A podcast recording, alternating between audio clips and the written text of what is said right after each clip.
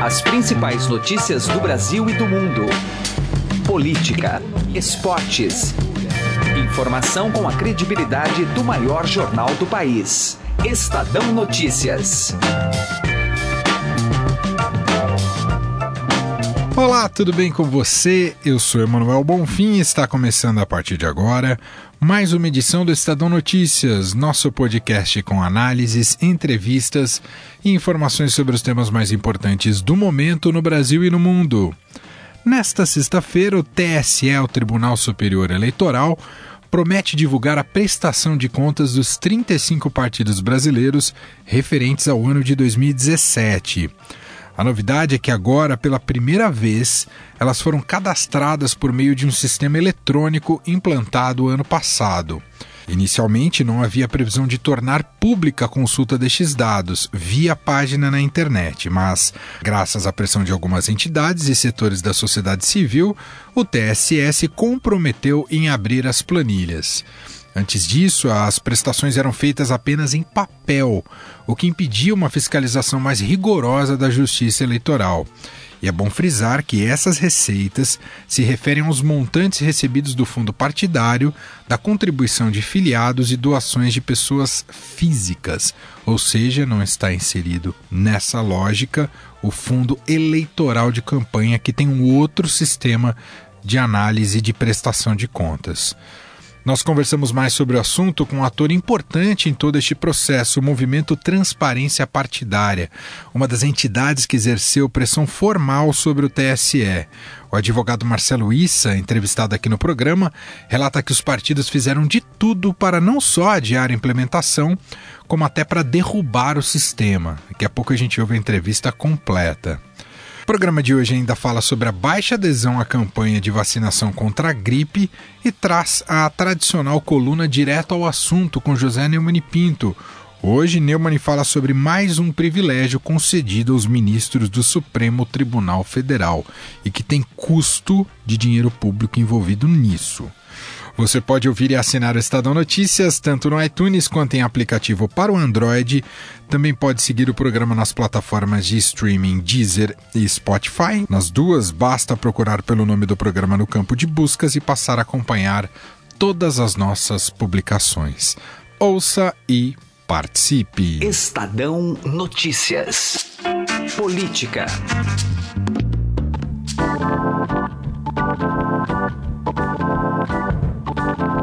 O nosso assunto agora é eleitoral e sobre prestação de contas dos partidos e prestação pública e transparente de contas dos partidos, porque, em tese, após um atraso, TSE, o Tribunal Superior Eleitoral, prometeu para essa sexta-feira a divulgação das prestações de contas dos 35 partidos brasileiros relacionados ao fundo partidário, a maneira como gastaram esse dinheiro. E a gente vai falar um pouco mais sobre esse assunto, porque foi todo um processo de conquista para se chegar neste momento, com pressão de vários setores da sociedade. A gente vai bater um papo com Marcelo Issa, que é advogado e cientista político e coordenador do movimento Transparência Partidária, este movimento que teve um papel importante justamente para que esses dados fossem abertos. Tudo bem, Marcelo? Obrigado por nos atender. Eu que agradeço, Manuel. Bom, Marcelo, a expectativa é para que o TSE realmente cumpra essa promessa nessa sexta-feira? Ou, na sua visão, isso ainda está tá um pouco incerto sobre a publicação desses dados, hein, Marcelo? Esperamos que o TSE realmente publique nesta sexta-feira os dados das prestações de contas dos partidos políticos referentes ao ano de 2017. É, houve uma sinalização de que os dados seriam publicados logo no início de abril, que não se cumpriu. Na sequência, houve outra promessa referente à publicação na data de 1 de junho, também não houve a publicação e agora postergaram, em função de um problema técnico, para esta sexta, dia 8. Esperamos que realmente essas informações venham a público, porque dizem respeito ao interesse público e a sociedade tem o direito de conhecer esses dados. Perfeito. Marcelo, ao longo de todo o processo, desde que isso foi pensado, quem fez mais corpo mole? A própria Justiça Eleitoral, os partidos também não se esforçaram de maneira nenhuma em chegar a esse tipo de transparência? Olha, Manuel, os partidos resistiram bastante a, a utilizar o sistema eletrônico que agora permitirá conhecer com mais é, detalhamento e de maneira padronizada como os recursos fornecidos aos partidos através do fundo partidário em 2017 foram utilizados. É, de fato, os partidos deixaram para alimentar esse sistema, para fazer os lançamentos na última hora.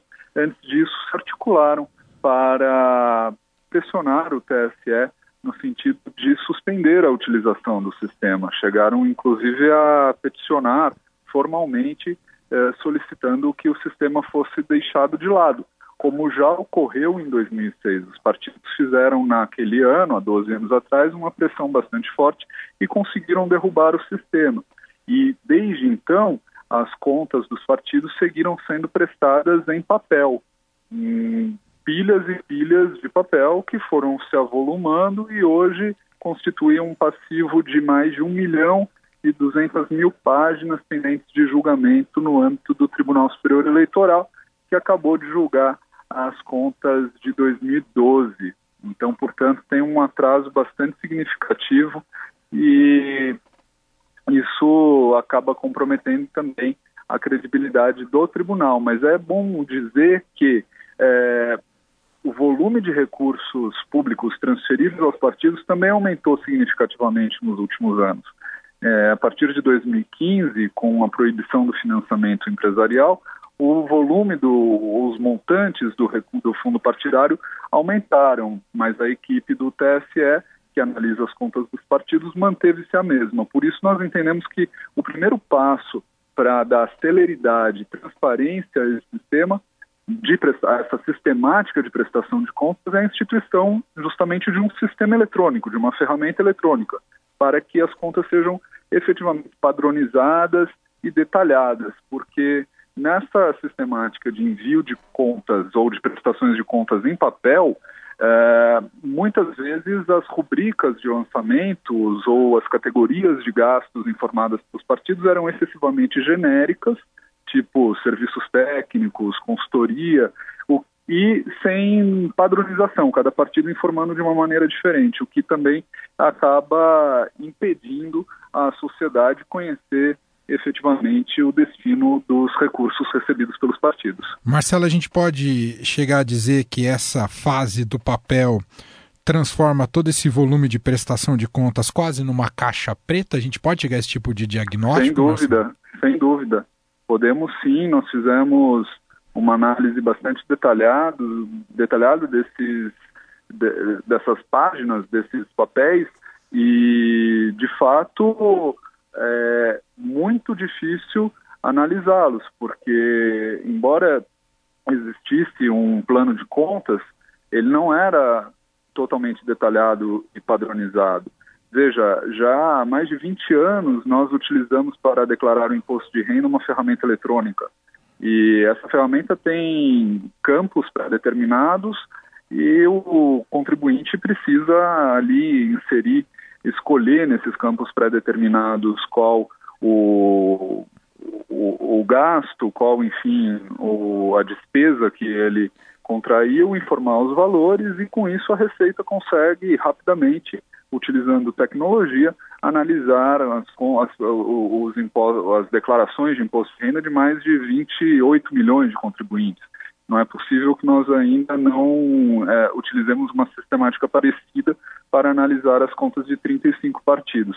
Então, o primeiro passo foi, e é claro que ainda precisa de algum aprimoramento, mas instituir um sistema eletrônico de prestação de contas dos partidos e agora o segundo passo necessário é publicar essas informações o quanto antes para que a sociedade também possa utilizar tecnologia para identificar eventuais distorções na utilização dos recursos, informar a justiça e colaborar com a fiscalização dos recursos que são públicos, porque partidos hoje vivem fundamentalmente de recursos públicos. Sem dúvida. Estou conversando aqui com Marcelo Issa, advogado e cientista político, coordenador do movimento Transparência Partidária. Marcelo, para a gente entender também os próximos passos, além do dinheiro do fundo partidário, o dinheiro do fundo público de campanha entra nesse mesmo bojo, nesse mesmo sistema?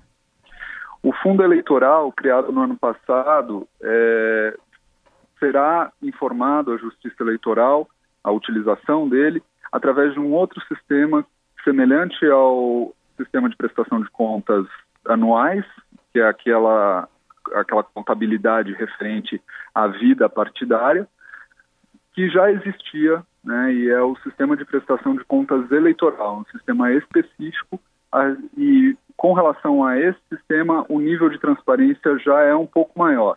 Uhum. É, o, o nível de auditoria das contas de campanha vem caminhando relativamente bem nos últimos anos. Agora nós precisamos de um choque de transparência na gestão da vida cotidiana dos partidos políticos. Voltando um pouco à questão da, da ferramenta especificamente, para o cidadão comum, que tipo de consulta será possível com essa abertura dessas contas, caso o TSE de fato nessa sexta-feira coloque todas elas os partidos lá de 2017, hein, Marcelo? O compromisso do TSE para esta sexta-feira é publicar as bases de dados, digamos, brutas, em formato aberto. Tá. É, as planilhas que o sistema é, gera.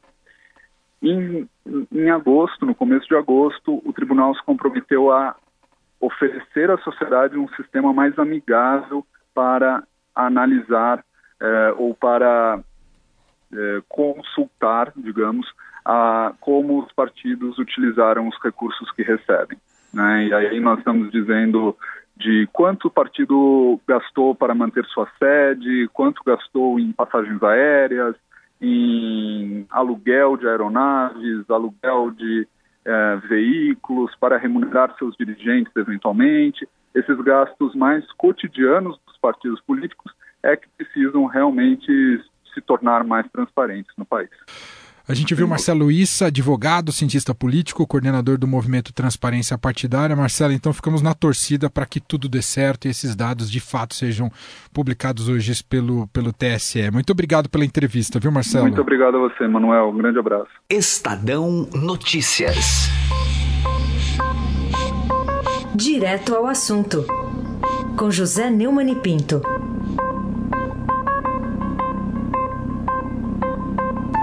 Leio espantadíssimo no portal que o Supremo Tribunal Federal acaba de contratar uma área no aeroporto de Brasília para que os seus ministros não sejam molestados pelo distinto público. Eu quero lembrar que os senhores ministros ganham o mais alto salário de servidores públicos do Brasil. O salário de servidores públicos não sai de uma máquina especial da Casa da Moeda. É dinheiro do contribuinte. Contribuinte que os senhores ministros do Supremo tratam muito mal. Por exemplo, agora nós estamos numa guerra contra a impunidade. Alguns juízes, agentes e procuradores federais têm conquistado a simpatia da multidão, o apoio, porque combate a impunidade, e certos juízes do Supremo, muitas vezes com apoio da maioria, combatem essa impunidade concedendo habeas corpus a bandidos do colarinho branco ou do crime vermelho de sangue. Pois é, a defesa que os senhores ministros têm é ficar escondidos no ala do aeroporto, ter um automóvel à sua disposição para levar da entrada na estação até a porta do avião, na verdade não precisará nem sequer ir para o, o, setor de embarque, e isso é mais um absurdo. Nós já vivemos o absurdo que é Brasília em si. Brasília foi criada para ficar distante das pressões populares. Deu no que deu, uma ditadura militar e governos absolutamente insensíveis aos apelos do povo. Esse Supremo Tribunal Federal se destaca mais uma vez por se distanciar daqueles que pagam os seus vencimentos. Ou seja, é como se eles cuspissem nas mãos que lhes pagam. José Neumann de Pinto, direto ao assunto. Estadão Notícias. Saúde. A baixa adesão à vacina contra a gripe prorroga a campanha nacional, apesar do Ministério da Saúde apontar a greve dos caminhoneiros como principal motivo. A apresentadora Carolina Ercolim conversou com a repórter de saúde do Estadão, Fabiana Cambricoli. Além de detalhar a decisão, Fabiana informa que público-alvo pode ser ampliado após o dia 15 de junho. Vamos ouvir? A campanha de vacinação contra a gripe foi prorrogada pelo Ministério da Saúde. Também por baixa adesão. A gente vai conversar com a Fabiana Cambricoli, repórter aqui do Estadão, para entender mais sobre, inclusive, os dados que é, ajudam ou, tem, ou ajudaram o Ministério a tomar essa decisão. Tudo bem, Fabiana? Tudo bem, e você, Carol? Bom, grupos de risco é, não foram em massa, não procuraram a, a, a vacina, a dose nos postos de saúde. O Ministério, ele coloca algum gatilho para isso ter acontecido, ele contextualiza dizendo que tem a ver com a greve dos caminhoneiros. Mas de fato é só isso? Não, não é só isso, nos, porque até porque nos outros anos a gente já observou um movimento parecido, né? Todos os anos a gente tem a campanha de vacinação contra a gripe e nos anos anteriores o Ministério já teve que prorrogar as campanhas algumas vezes justamente pela campanha não atingir a meta estipulada. Então aconteceu a mesma coisa nesse ano. Claro que nos últimos dias, por causa da greve dos caminhoneiros, dificultou a chegada das pessoas aos postos, então piorou esse, esse contexto, mas nos outros anos a gente vê que tem alguns grupos, por uma série de razões, que não vão se vacinar mesmo com a recomendação, né? Entre as razões que a gente pode destacar, uma delas é o próprio desleixo das pessoas às vezes em achar que não é necessário tomar vacina porque não vêem muitos casos de gripe acontecendo, gripe forte, né, tipo H1N1. É, e outro, outra razão é que tem alguns grupos que têm é, receio do que a, a, de efeitos colaterais da vacina. Tanto é que os grupos que têm o menor índice de adesão, segundo o Ministério, são justamente as gestantes e as crianças de seis meses a cinco anos. Então a gente vê um movimento de alguns pais que têm receio e preferem não dar vacina. E quanto à primeira, ao primeiro fator, né, que eu mencionei, de que algumas pessoas só se movem quando tem medo, é, a gente viu um fenômeno como esse em 2016, quando teve um surto grande, antecipado de gripe, e aí todas as clínicas e postos tinham filas enormes. Então as pessoas se mexem, parece que quando estão com mais medo, né? Infelizmente, é assim que funciona no caso de muitas vacinas. A gente viu tá acontecendo a mesma coisa com a febre amarela. Quando começaram a surgir os casos, filas e mais filas. Agora a Secretaria de Saúde estão implorando para as pessoas irem se vacinar porque elas não estão indo porque o assunto saiu um pouco do, dos holofotes, né? Então a situação é essa. E continua o protocolo de dose fracionada, né? Por mais que tenha bastante vacinas, não mudou, né? Sim, é. Para a maioria do público é dose fracionada. Só para os que vão viajar para fora, que precisa da dose padrão, uhum. e algumas outras situações de saúde, é a, é a dose padrão. Mas no geral é a fracionada em alguns estados, né? Que são os que optaram por vacinar a população toda, como São Paulo, Rio e Bahia. Uhum. Mas em outros estados a vacinação é, segue a dose padrão. Bom, e voltando a falar da gripe, você falou que poucas grávidas e crianças foram se vacinar. Qual que é o levantamento do Ministério da Saúde em relação a isso? É, entre as gestantes, a cobertura por enquanto está de 55% do público-alvo, e entre as crianças, que são as de 6 meses a 5 anos, que, que tem a recomendação para se vacinar, é de só 49%. O grupo no outro extremo que tem a melhor cobertura são as puérperas, que são as mulheres que deram à luz é, em menos de 45, a menos de 45 dias, né? E os idosos é, com 75% de cobertura, as puérperas com 78%. Então você vê que mesmo nos grupos que têm as maiores coberturas, eles não atingiram ainda nem 80%. Então essa é a preocupação do Ministério, né? Porque sem atingir a cobertura, pode, muitas pessoas ficam vulneráveis, principalmente agora que está aumentando o frio, uhum. que é o período que tem mais casos de gripe e as infecções. É, recorrentes do vírus, né? Que são as síndromes respiratórias que podem evoluir para óbito.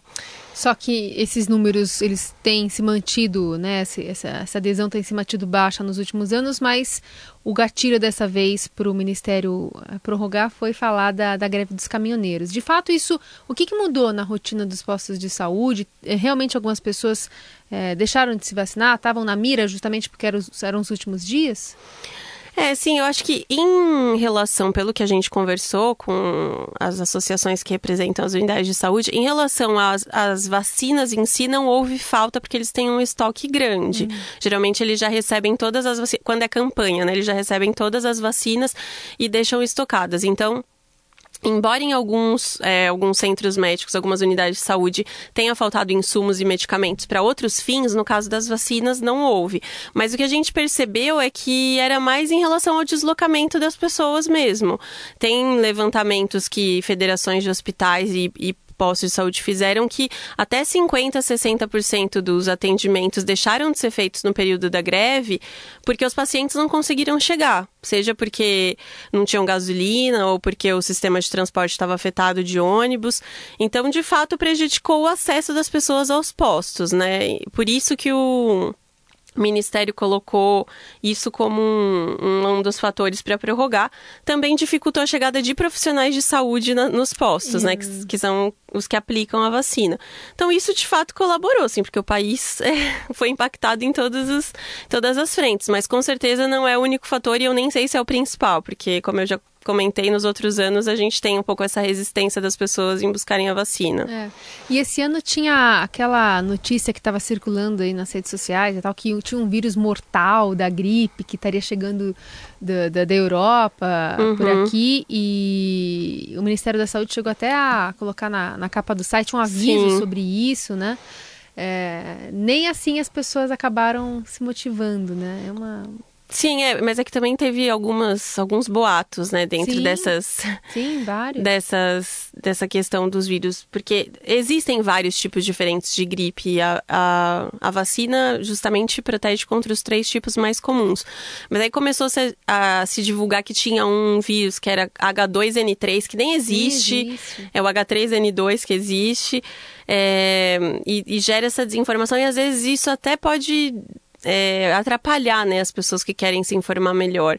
Mas eu acho que, que é isso mesmo. Mesmo com todos os alertas, parece que as pessoas só ficam mais atentas mesmo quando começam a ver casos da doença próximas a ela, né? O número de casos de gripe até agora, é, de influenza, né, é, segundo o Ministério, foram 2 mil, com 335 mortes no país.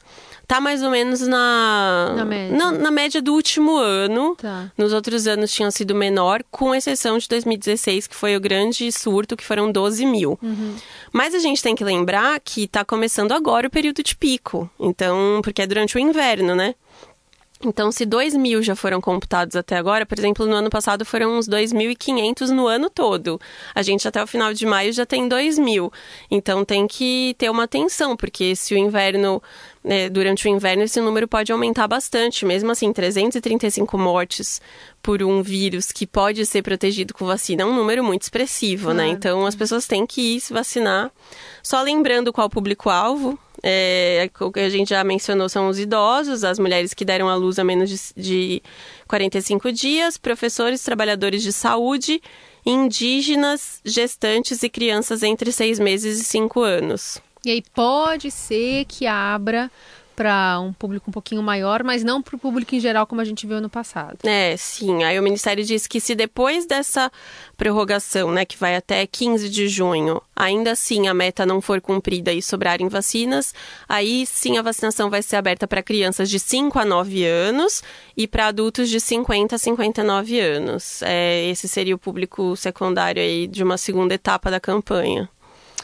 Portanto, dá tempo ainda de procurar um posto de saúde, não tem mais dia D, já foi, uhum. mas durante a semana os postos estão abertos e, e serve desse alerta para você que ainda tem essa campanha é, em curso e agora até o dia 15 de junho, que é na outra, cai numa sexta-feira, então tem ainda alguns dias para você procurar o, o posto de vacinação. Fabiana Cambricoli, repórter aqui do Estadão, especializada em saúde, ajudando a gente a falar também dessa prestação de serviço em relação à imunização em todo o país. Obrigada por conversar conosco. Obrigada, Carol. O Estadão Notícias desta sexta-feira vai ficando por aqui. Contou com a apresentação minha, Manuel Bonfim. Produção de Gustavo Lopes e participação de Carolina Ercolim. O diretor de jornalismo do Grupo Estado é João Fábio Caminuto. De segunda a sexta-feira, uma nova edição deste podcast é publicada. Tem tudo no blog Estadão Podcasts. Estamos também presentes na Deezer e procure por este e outros podcasts do Estadão por lá. Quer mandar o seu comentário? podcast@ estadão.com. Um abraço para você, uma excelente sexta-feira e fim de semana e até mais. Estadão Notícias.